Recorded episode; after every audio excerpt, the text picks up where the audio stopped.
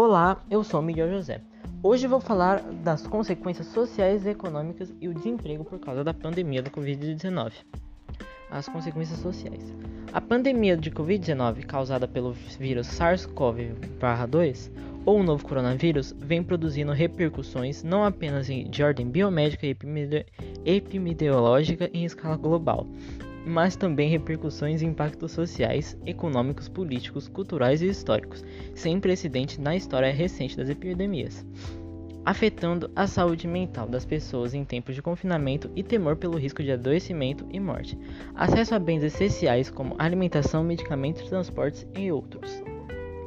Segundo o professor Daniel Medeiros, professor de História do Colégio Positivo de Curitiba e doutor em Educação pela Universidade Federal do Paraná, UFPR, um efeito positivo da pandemia do novo coronavírus está na sensação por parte da população em geral de que é possível viver com menos e de maneira mais contida.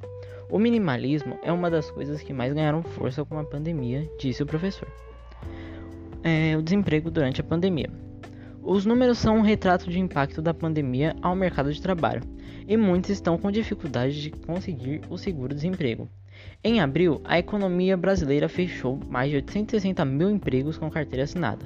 Foi o pior desempenho em 29 anos.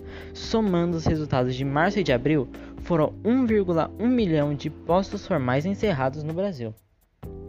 Mais de meio milhão de trabalhadores pediram seguro-desemprego na primeira quinzena de maio um crescimento de 76% se comparado ao período de 2019.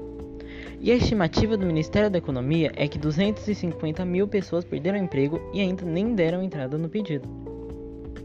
O governo reconhece os problemas e diz que agora 85% dos pedidos são feitos de forma digital.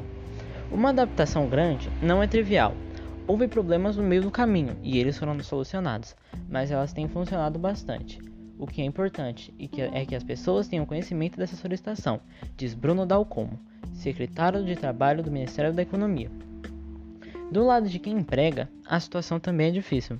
Para as pequenas microempresas, é, o problema tem sido o acesso ao crédito para ajudar a enfrentar o período da pandemia. O governo federal demorou 24 dias para sancionar o socorro aprovado no Congresso e mais 8 dias para editar a MP para liberar o dinheiro, e ainda falta uma aprovação do Conselho Monetário Nacional.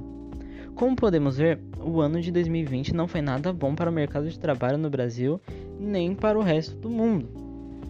Então, gente, bom, esse foi meu podcast. Espero que vocês tenham gostado. Até mais, pessoal. Tchau.